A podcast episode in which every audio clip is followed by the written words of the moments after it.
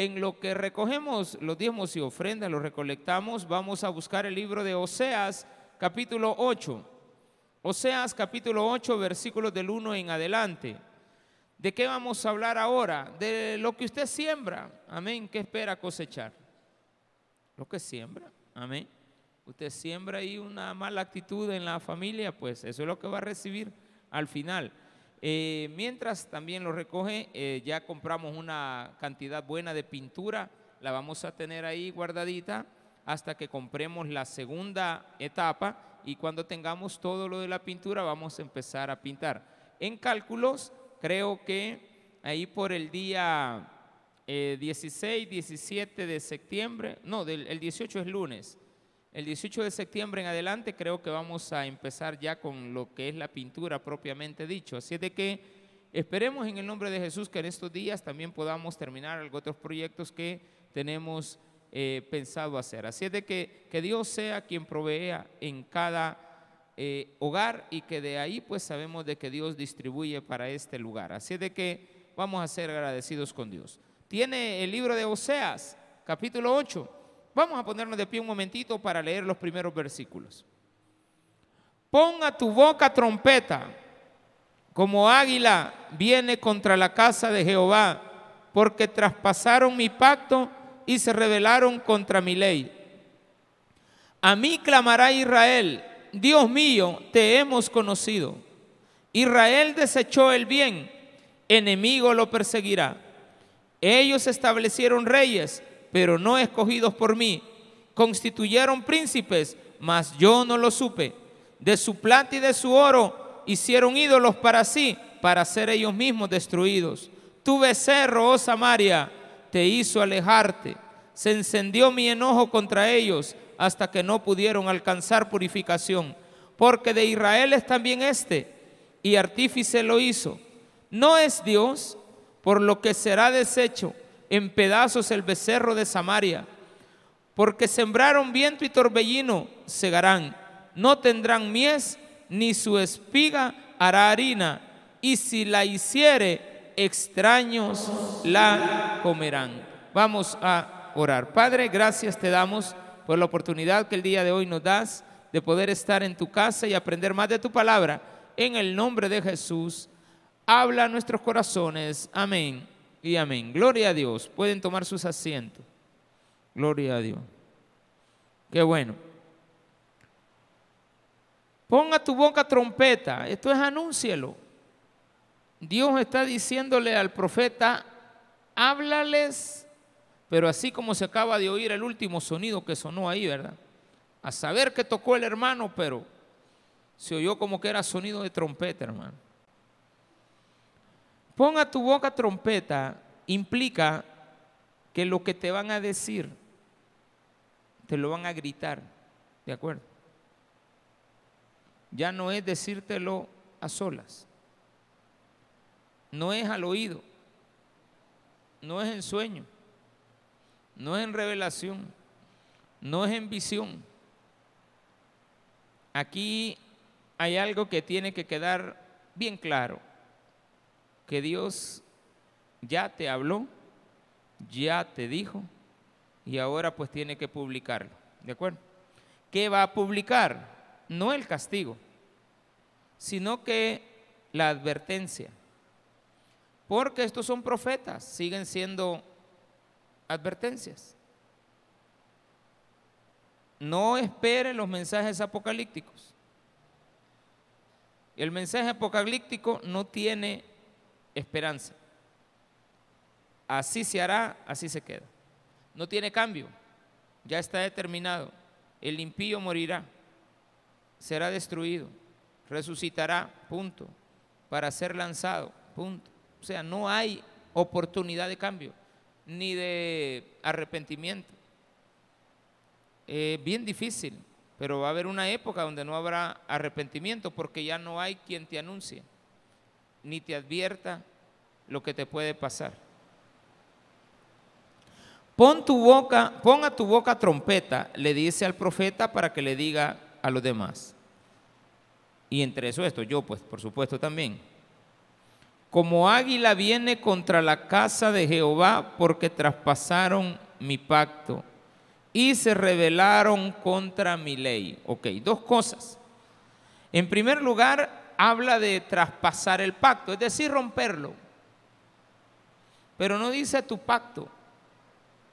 Es el trato que Dios había hecho contigo, aunque tú no lo firmaras.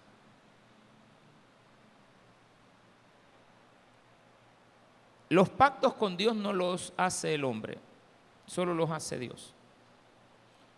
Evidentemente porque el hombre falla. Entonces Dios no quiere firmar un pacto que se invalide por la firma de uno. Entonces Dios no dice aquí que tú fallaste al pacto, dice lo traspasaste, sabiendo que yo te había dado, había hecho un trato contigo de cómo yo te quería tratar. No te estaba exigiendo nada. Todos los pactos que hay en la Biblia es Dios quien los ha firmado y no ha participado el hombre. Eso implica, evidentemente, que cuando el pacto es traspasado, Dios no lo ha invalidado. Simplemente sigue en función porque Él no lo ha desechado. Él no lo ha quitado, Él lo firmó y así se va a seguir quedando. Más sin embargo, evidentemente, le fallamos a lo que Él nos propone, pero también hay otro ingrediente aquí. Dicen, se rebelaron y, no dice, porque se rebelaron contra mi ley, no, dice, y se rebelaron contra mi ley. Ok. En las casas, en los hogares, en cualquier lugar, nosotros ponemos reglas y hacemos pacto con nuestros hijos. No le decimos a nuestros hijos que firmen los pactos. Somos nosotros como padre y madre que hemos llegado a un acuerdo, ambos, de firmar un solo pacto para favor de nuestros hijos. Así dice por ahí una canción, va, porque no es alabanza, compuesta por un salmista, pero que en ese caso no es salmista, sino que es un cantante. Un pacto con Dios hicimos tú y yo. Cuando nosotros hacemos pactos entre los seres humanos, debemos de tratar la manera que ese pacto no se invalide nunca, porque no está en beneficio solamente de nosotros, sino que hay una persona adicional o unas personas adicionales que van a verse beneficiadas con la actitud que nosotros pongamos para respetar ese pacto. Entonces, por lo tanto, acá dice lo siguiente, traspasaron mi pacto, no obedecieron, no creyeron al pacto, ese es no creer, es incredulidad. Y rebelarse es ir en contra de lo que yo establezca. Eh, yo en casa establezco reglas, como familia, como esposa y esposo, establecemos reglas cuando esas reglas se desobedecen, están faltando a la regla. Pero van a salir afectados porque van a traspasar lo que nosotros teníamos preparado para ellos. Evidentemente, dice acá, Israel desechó el bien. Como familia muchas veces no nos damos cuenta, recuerde que el libro de Oseas habla de la relación entre un esposo y una esposa pero también hay hijos de por medio. Uno de ellos rescatable, el valle de Jezreel, le pondrás por hijo Jezreel, pero el otro es, no es mi pueblo, y el otro es la no consentida. Entonces tenemos dos varones y una niña. Y tenemos, y nos damos cuenta, que uno de los tres es rescatable. Dos de los, los segundos, dos niños, el segundo y el tercero, pues fueron desobedientes. El segundo hizo cosas malas y la tercera, la segunda hizo cosas malas y la tercera lo imitó. Pero queda el valle de Jezreel como una, una, una forma evidente de que no todos hacen lo mismo. Entonces acá dice que Israel desechó el bien. Dios ha puesto delante de nosotros el bien y el mal. Enemigo lo perseguirá. ¿Cuál va a ser la consecuencia? Si tú desechas la ley y tú traspasas el pacto, es porque evidentemente has preferido el mal. Y una vez te guste la maldad, no vas a ser perseguido por Dios para que Él te corrija. Vas a ser perseguido por el mal. Ellos establecieron reyes. Pones tus propios amigos, pones tus propias amistades, desechas la amistad con Dios, pones tus propios líderes, desechas al rey, pero haces tus reyes, pero no escogidos por mí. Cuando Israel escogió a Saúl como rey, Dios se lo permite, pero advierte, yo no les escogí este rey. Este rey los va a maltratar. Pero todavía viene y le habla al rey y le dice, mira, este es mi pueblo. Ellos te han escogido. No me voy a oponer a que ellos te escojan. Te voy a poner por rey sobre ellos. Yo no te escogí, pero apruebo que tú seas el rey. Vea la imagen de Dios y la idea de Dios pero no los vayas a maltratar. Porque si los maltratas, me las voy a ver contigo. Y tu descendencia no continuará en mi reinado. Bien. ¿Qué hizo el pueblo? Escoger a Saúl. ¿Qué hizo Dios? No lo aprobó, pero lo permitió. Le dijo a Saúl, no los maltrates. ¿Qué hizo Saúl? los maltrató. ¿Cómo le fue a Saúl? Mal. Porque todos los malos que hagan maldades contra los hijos rebeldes de Dios van a recibir su castigo. Toda la gente con la cual usted se ha unido alejándose de Dios, lastimosamente van a tener que pagar la consecuencia de haberte, maltratado. Entonces tenemos algo que hacer. No escojamos reyes, dejamos, dejemos que Dios sea nuestro rey. No traspasemos su pacto, mantengámonos a, tomados de las promesas de Él. Obedezcamos su palabra. Fácil. No, pastor, no es tan fácil. Realmente cumplir las cosas que Dios nos pide no son tan difíciles. Constituyeron príncipes mas yo no lo, no lo supe. Ok, ¿qué es? Yo no lo supe, es que Dios todo lo sabe. Aquí evidentemente no es que Él esté en desconocimiento, sino que te has perdido tanto en tu maldad que estás tan lejos de Dios que pareciera que Él ya no vale nada en tu vida. Según tú, Dios no sabe hasta qué nivel vas a bajar. De su plata y de su oro hicieron ídolos. ¿Cuánto ganabas? ¿qué hizo que te alejaras de mí? El dinero siempre lo vamos a manejar así. ¿El dinero es malo? No. ¿Ayuda el dinero? Sí. Con dinero se construyó el templo de Salomón. ¿Quién proveyó el dinero? ¿O salió del cielo el, no, verdad? Fue dinero. ¿Cómo se hizo el templo?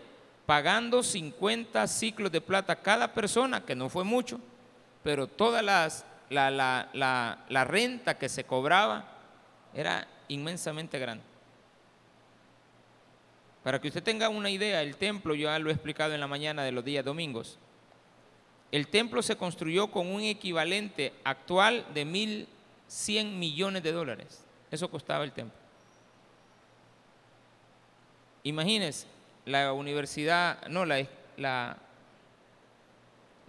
no, la catedral no, no que la, la enfrente catedral están construyendo un edificio, la biblioteca. Vale 54 millones de dólares. Solo el edificio. El terreno tiene otro precio que se compró a los propietarios de la zona. Pero esos al final son 84 millones de dólares. 84 millones de dólares. Multiplíquelo por 10, 840 millones. Y todavía le sobra para otros multiplicarlo como por 15 veces. El dinero que se está gastando ahí, multiplícalo por 15, eso se, se necesitaba para construir el templo. Y se hizo. Y a nadie se le pidió prestado. Cuando David muere, David le deja un cheque a Salomón con toda la plata que se había recolectado. De tal manera que Salomón no puso un cinco de su bolsa. Todo el dinero ya estaba. Una herencia. Se hizo con dinero. ¿De quién es el dinero del mundo? ¿No es de Dios? Claro que de Él. No hay nada en esta tierra que no sea de Él. Las hojas de los árboles son de Él.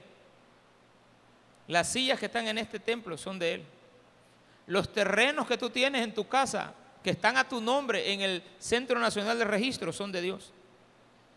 ¿Sí o no? Ah, es mi casa, esa no es tu casa, hermano.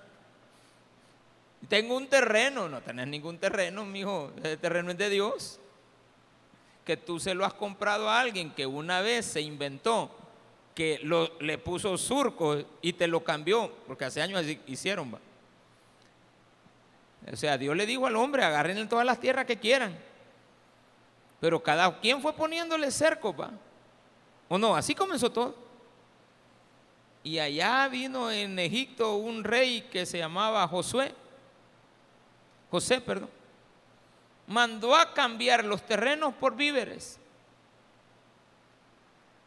No es que él se aprovechó, porque no estamos de acuerdo en eso y creo que también Dios lo respalda es que era la idea que Dios le puso a él para que se convirtiera José en el hombre más poderoso del mundo. Le dio toda la riqueza a José. Y de ahí para allá, José también empezó a vender los pedacitos de terreno. Ya, ya, perdón, ya los egipcios. Y se inventaron eso, de quintar las tierras. Y las quintaron y las hicieron quintas y las vendieron. Pero ¿de quién era la tierra? De Dios. ¿De quién es la luna? De Dios. Y todo el universo es de Él. Así es de que por lo tanto todo el oro del mundo es de Dios. Ahora bien, te hiciste de su plata. La plata que tú tienes, yo te la he dado.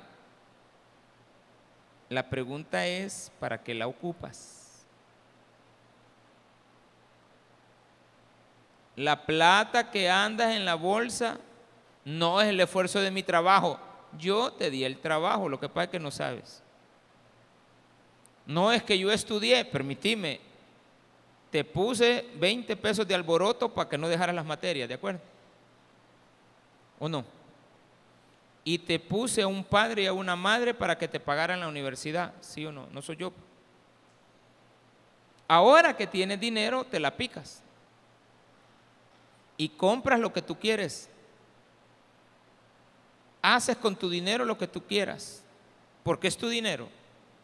Hay que empezar a entender que no es nuestro, que solamente nos los han dado prestadito, ¿de acuerdo? Entonces Dios quiere que usted con su platita que Dios le ha dado, con su dinerito que Dios le ha dado, no haga cosas malas, porque dice, hicieron el mal y ocuparon el dinero para construir becerros. Pastor, pero yo no he hecho ningún becerro. Ajá, pero ¿en qué te gastaste el dinero? ¿A qué concierto fuiste la última vez? Pudiendo haber venido a la iglesia. Y no te está diciendo Dios que le traigas el dinero a Él. El dinero es tuyo. Ay, el pastor quizás ya va a decir que dejemos de dárselo ahí a la, a la fiesta, yo quería ir al cine esta semana. Vaya, hermano, Dios no le va a hacer nada porque te vaya al cine con su familia. Para que lo lleve a unas dos, tres vueltas de las ruedas el tagadá. Vas a salir todo golpeado y todo mayugado, pues eso es lo que usted quiere. De su plata y de su oro hicieron ídolos para ellos mismos, para ser ellos mismos destruidos. ¿Qué te llevó a la destrucción? lo mismo que hiciste. ¿Qué te compraste, mijo? Una moto. Que no ibas a comprar una computadora. No estaba más barata la moto, mamá. Bueno. ¿Y ya compraste el casco, mijo? No. Venía incluido. ¿Qué tipo de casco te habrán dado en la moto que compraste? ¿Un casco adecuado para un accidente? No. Un casco que ahorita si lo tiras de aquí para allá se quiebra en dos partes. ¿Sí o no? Una vez yo compré una moto, nunca la usé. Nunca la usé. Jamás. Una vez me subí en ella, la manejé una cuadra y no me gustó. Ahí la dejé. La pagué seis cuotas y después la entregué. Nadie, esto no es para mí. Empecé a hacer cuentas de cuánto iba a gastar y como a mí me gusta correr las carreteras, o sea, pero ya no baja, no mucho. Yo siempre pensé, si agarro una moto, me van a dar ganas de meterle la pata a la moto. Y no vaya a ser que en una curva aparezca un tráiler mal parqueado. Yo siempre pensé en eso. Por eso dije, no, moto no quiero. Mejor una de cuatro llantas, ¿de acuerdo? Es que tengo una, pero es de cuatro llantas, ¿de acuerdo? Tiene dos lados aquí y dos lados allá. Entonces son dos motos en una, ¿de acuerdo? Manejadas por un timón. Está loco, pastor. No, es que me siento más seguro, fíjese. Y yo admiro a la gente que maneja moto. Que se tiran casi al, piso. Según ellos están en el jabalí, andan en una carretera que no está adecuada para eso. Y andan con unas llantas que no son adecuadas para eso y las motos que manejan no están modificadas para ese tipo de carrera. ¿Dónde ve más accidentes? ¿En el jabalí o en las motocicletas de aquí de la calle? En las de la calle. Tiene estudiosito que se llama moto. Tiene estudiosito que se llama celular.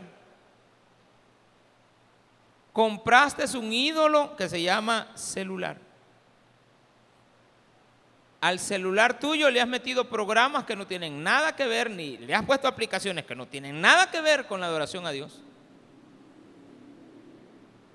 No sé qué redes sociales es la que más miras, pero nada te están edificando. Ya si tú vienes y lo compras, quieres aprender inglés, aquí te lo enseñan.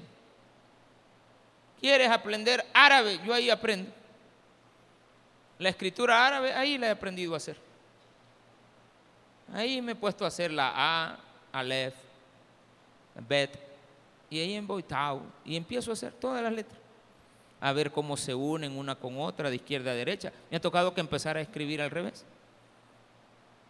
Al menos, al menos para cuando veo un rótulo, más o menos, y, y, chorazal de letras que quiere decir algo dicen, ¿o no?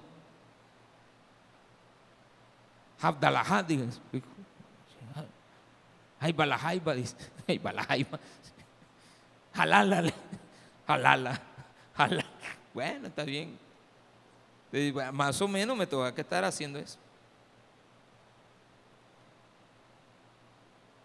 Pero no sé si has metido tus programas. Porque parece ser que esto nos domina, hermano. Entonces no estemos hablando de los ídolos que ellos tienen. Tenemos que hablar de los ídolos que nosotros hacemos con la plata y el oro que Dios nos da. Es decir, con tu salario, pues. Tu becerro, oh Samaria, es tuyo, ¿verdad? Sí, a ese sí es tuyo. Porque jamás yo te he dado un becerro ese es tu becerro. Oh Samaria, te hizo alejarte, ¿sí o no? ¿Qué nos aleja de Dios? Todas las cosas que nosotros hemos adquirido que ocupan un tiempo en nuestra vida que se lo robamos a Él. Inteligentemente, ya les he explicado esto también a ustedes en día lunes. Hay un tenemos a un este, salvadoreño en el espacio todavía, ¿verdad? ¿Cómo se llama? Frank Rubio. Estábamos muy contentos el día que él salió para el espacio. Estábamos muy contentos. Un salvadoreño en órbita, allá en, el, en la estación espacial, en la estación internacional. Se llama internacional porque está hecha de pedazos, va. Comenzó con el tamaño de un bus y después le fueron agregando otro carrito, unas llantas, unos paneles solares. Ahora es una gran estación. Usted puede vivir ahí, puede sembrar ahí, puede hacer muchas cosas. Por eso es que él tiene alimentos, porque él siembra adentro de la, de la y come plantas. Y él se está alimentando con plantitas, pero que no tienen, son orgánicas. Bien, bien diseñado todo. Ha ido al espacio, pero así nomás lo llevaron, no. ¿En qué invirtió su tiempo? ¿Por qué lo ha logrado él? No, que las oportunidades sí, pero las aprovechó porque todos, muchos tienen las oportunidades, pero no todos las aprovechan igual. Y entre todos los que las aprovechan, unos desaprovechan. Pero este muchacho cuando venga va a ser un héroe. Cotizado, ojalá primero Dios que todo salga bien. Ya gracias a Dios una nave rusa lo va a ir a rescatar y va a estar una cosa muy, muy, muy espectacular. Lo que van a hacer por ir a traer a un ser humano, invierta en eso. ¿Cuánto vale la vida de ese ser humano? No importa, hay que gastar. Mucho más de lo que costó la construcción del templo de Jerusalén que hizo Salomón. Van a gastar más dinero en el rescate de esa persona. Es increíble lo que podemos hacer con el dinero. Pero en qué lo ocupamos, en qué lo sembramos, en qué lo, en qué lo malgastamos o en qué lo invertimos. Porque yo puedo invertir o gastar. Invierto o gasto. El alquiler de la casa no es un gasto, es una inversión. En la comida no es un gasto. Usted necesita energía. Que se le va, el organismo sabe lo que tiene que hacer. Desde que usted está masticando, él ya sabe lo que tiene que hacer. Es más, Dios nos ha regalado algo tan bello que desde que vemos las cosas, ya sabemos, el, organismo ya sabe lo que tiene que hacer. Ve, una fresa me va a meter este, y el organismo se prepara porque tiene el olor de la fresa, la sensibilidad, los sabores, todo, todo, todo, está determinado. Pero de repente él ve, una coca viene para adentro, ¡ay! Una Coca-Cola le... ¿Sí o no? Y desde que va la coca por aquí, bueno, no, debería decir, pero, pero digamos que la otra coca también va, va por aquí, va. Hay muchas cocas. Pero ya, ya va pasando, pobre organismo. Y ese no es tu templo, es el de Dios. ¿Qué haces con lo que Dios te ha dado? Tu becerro, oh Samaria, te hizo alejarte. Se encendió mi enojo contra ellos hasta que no pudieron alcanzar purificación. Este está tremendo. Este más parece que no hay oportunidad me enojaron tanto que por más que se limpiaran no podían quedar igual. ¿Se acuerda el sermón de la semana pasada? Si limpias la casa vas a encontrar lo sucio. Si levanta la cama, va a encontrar muchas cosas. Mueva, mire, un día me dio tristeza porque fuimos a, una casa donde supuestamente una persona llegaba a, asear, llegaba a, cuidar, a asear la, la, que lo vayan a, guardar, quieren, comida. Ella es la que le da la comida, porque así es que el chucho sabe dónde ahí va usted, o no. Hay algunos que le ladran. ¿Y por qué le ladra? Ah, porque así son los perros. Miran a alguien con un bastón, creen que es un garrote, ¿de acuerdo? Quizás alguien ha garroteado al, perro con, con, un bastón. Él sabe. Nosotros somos los que no, a veces nos hacemos los desentendidos. Pero aquí dice esto, que la purificación puede ser no alcanzada. Entonces fuimos a una casa a, hacer limpieza con mi esposa porque la persona había fallecido. Entonces teníamos que dejar la casa un poquito limpia porque la iban a alquilar y nosotros nos pusimos a ayudar porque era una persona conocida. Y supuestamente todos los días le pagaban a alguien para que le llegara a hacer limpieza a este señor. No, mi hermano. Le digo literalmente, literalmente el mueble estaba incrustado en el piso, de tan viejo de estar en el mismo puesto. Cuando lo quisimos mover fue imposible. Imposible. Se quebró. Estaba pegado totalmente. Se dañó. No, no había forma de cómo rescatar. Qué suciedad. Vivir en eso. ¿Por qué? Porque estás incrustado en querer seguir haciendo lo malo y no dejar de hacerlo. Entonces dice Dios, va a haber un día que ya no va a ser posible purificarte. No llegues a eso. Versículo 7. Porque sembraron viento y torbellinos segarán. ¿Qué espera usted? Que no hayan consecuencias de lo que usted ha sembrado. Usted Toda la vida pasó maltratando, maltratando, maltratando, maltratando a sus hijos, a su mujer, a sus compañeros, a sus empleados, a lo que usted tuviera. ¿Qué cree que va a recibir de ellos? Gracias a Dios, hasta cartas van a hacer para que lo echen. Maltrate a la gente. Casi siempre lo vemos con el área política. Un alcalde no hace nada bueno, va para afuera, pongan otro. Gracias a Dios solo duran tres años, vamos. Porque si duraran cuatro, ay, estaríamos pensando. ¿Y el que hace bien las cosas?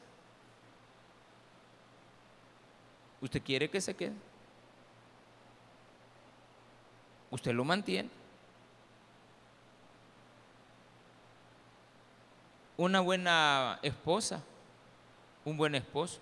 Hay esposas que son buenas esposas y tienen un mal esposo. Él no las valora.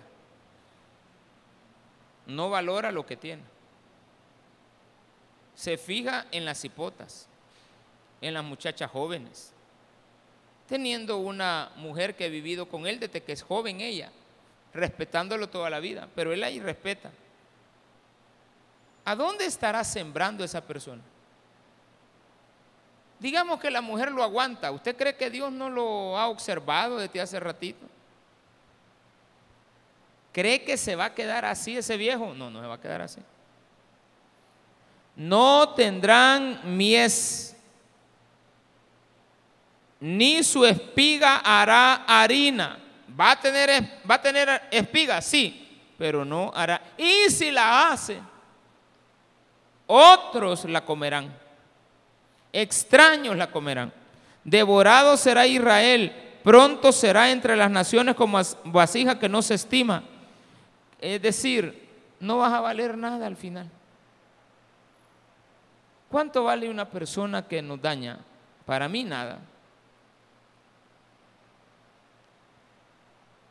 Hay, hay situaciones que usted tiene que saber manejar en la vida y es su, su persona.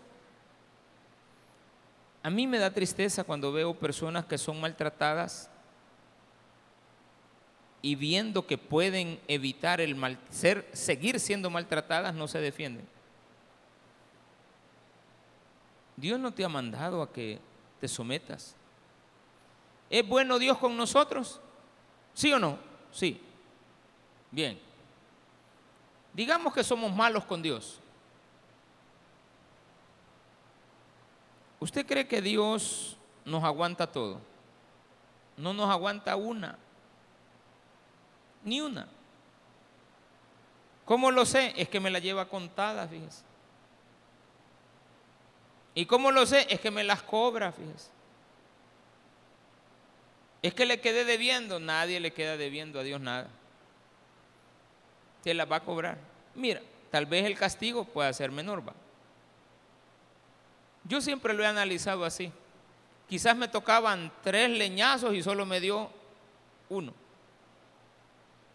Si me tocaba uno, me lo dio, pero bien suavecito. Al menos entendí. Dios me dio oportunidad a mí durante muchos años de ponerme papel en las bolsas antes de que mi madre me, diera mi, mis leñazos. Pero un día lo descubrió. ¡Ay! Oyó sonoro el sonido. ¡Ah! ¡Bájate los pantalones! ¡Ay, no! Y ahí va para adentro, leña. Ay, dije yo, bueno. Una vez fui a traer a Catherine, la fui a traer, va. ¿Te acordás? Que te fui a traer con un chilillo.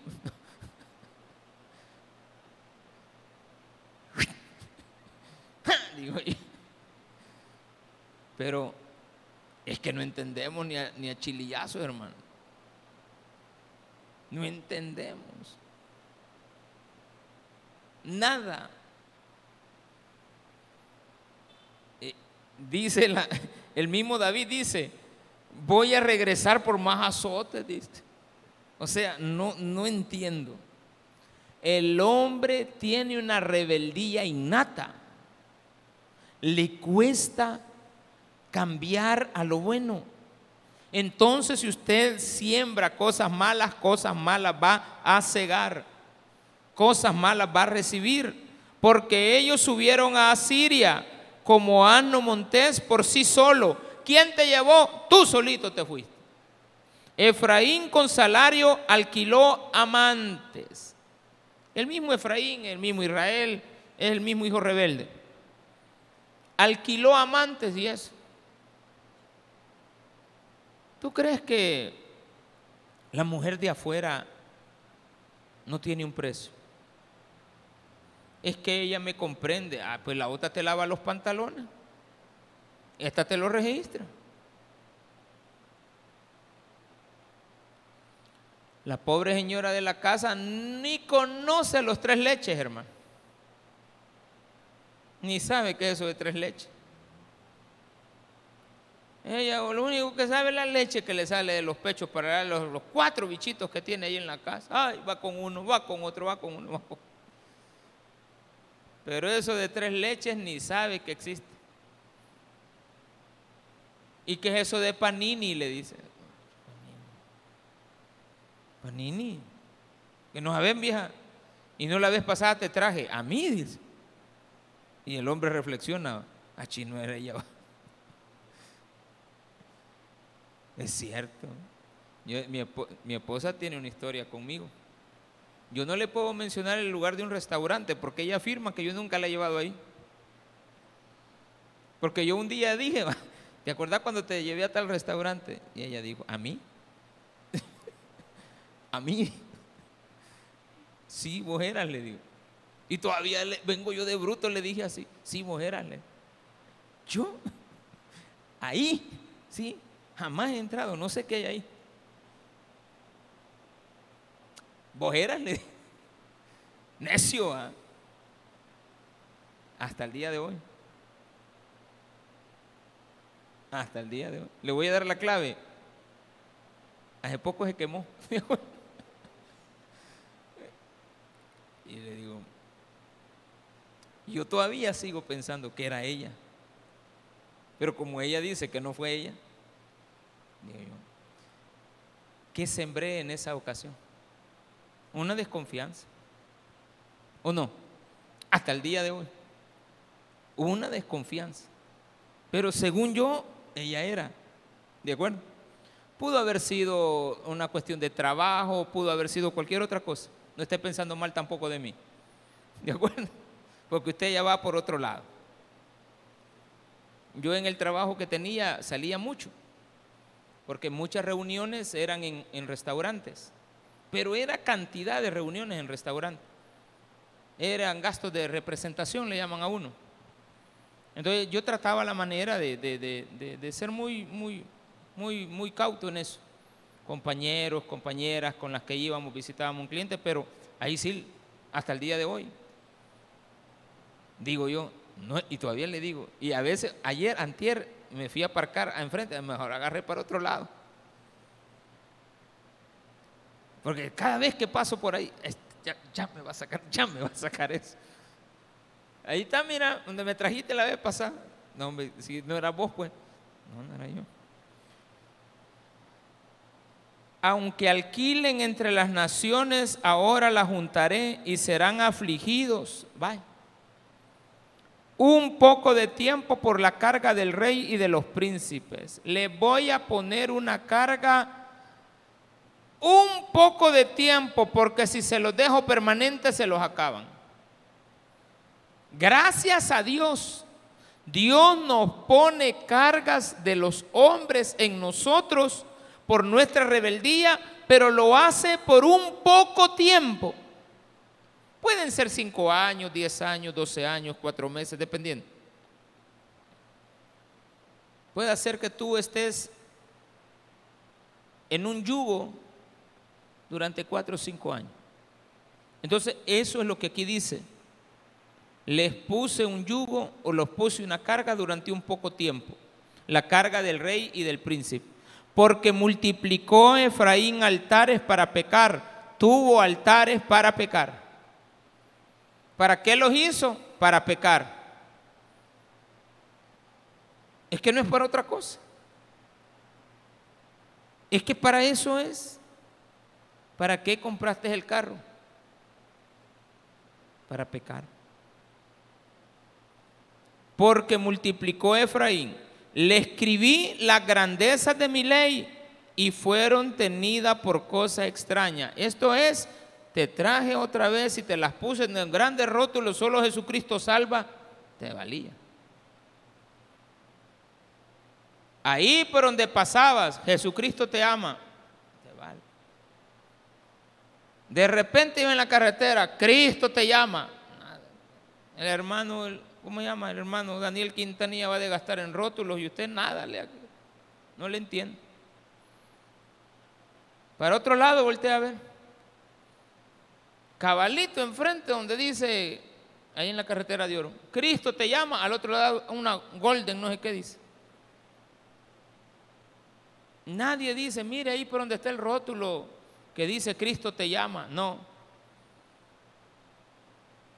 Ahí por el arado dice, ah, espérate, te vamos a arar bien, ¿de acuerdo? Mire, ahí por donde para la 109, eh, eh, ahí por el Willy, usted, cabal, ahí, cabal, ah, bien, ¿y por qué te puede de esos lugares usted?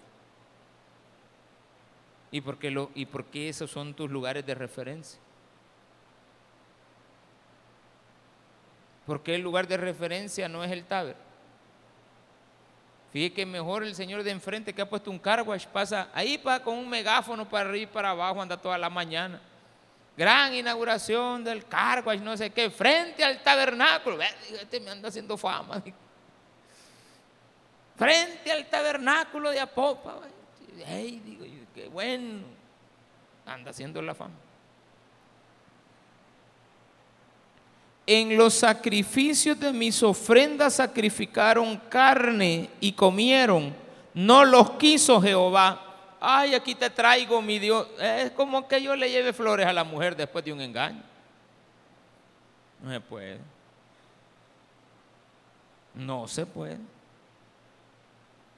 Yo tengo muchas veces discordias con mi esposa. Muchas, cada rato. El, ¿Qué día fue el, el sábado? Este, yo le dije, descansa, le dije, quédate, voy a ir a verme con, con un pastor. Y estábamos hablando con, con el, contacto del pastor. Mira que lo, lo quiero, quédate, descansa. No, hombre, vamos, vamos pues. Allá medio camino íbamos discutiendo. Ya cuando llegamos a la casa, ¿querés algo que a ella le gusta? Vaya, pues, ah, ya, ya, ya la hice, dije yo. Ya la hice. Ya cuando eh, va, pues ponerle ahí, ¿cuántas? Yo no le tengo que preguntar cuántas de azúcar, ya sé yo cuántas llevo. ¿Cómo le gusta? ¿En qué temperatura? ¿A qué horas? ¿En qué momento? Toda la vida no podemos venir a ofrecer cosas cuando acabamos de dañar, pero sí podemos limar asperezas, pero no cuando estamos hundidos en un pecado. Ahí lo que necesita es cállese, cálmese y espere. Espérese. Para finalizar, dos versículos. En los sacrificios de mis ofrendas sacrificaron carne y comieron, no los quiso Jehová. Ahora se acordará de su iniquidad. Vaya. Hoy te vas a acordar cuando yo no quiera lo que me traigas te traigo estas flores porque no encontré palabras, que no tenés una trompa para decirme las cosas. No, pues sí, pero es que así calladito. Y castigará su pecado, ellos volverán a Egipto. Olvidó pues Israel a su hacedor. Te olvidaste de Dios. Y edificó templos, se los puso a otros. Judá multiplicó ciudades fortificadas, mas yo meteré fuego en sus ciudades. Bye. Dios va a destruir todo lo malo que hagamos con nuestras manos. No necesita Dios estarte reprimiendo. Aquí lo que hace Dios es dejarte en el problema y que veas que al final lo pierdes todo porque fue lo que sembraste. Sembraste maldad, maldad vas a cegar. Sembraste bondad, bondad vas a recibir. Todo se paga en esta vida. No hay nada que no paguemos. Ahora, el problema es que creemos que solamente esta vida existe. La vida continúa después de la muerte. Dele gracias a Dios si usted es un hijo de Él, porque muchas cosas quedan borradas por la sangre de Él, pero cuando nos arrepentimos de verdad, cuando nos arrepentimos del diente al labio, no hay perdón. Dele un fuerte aplauso al Señor.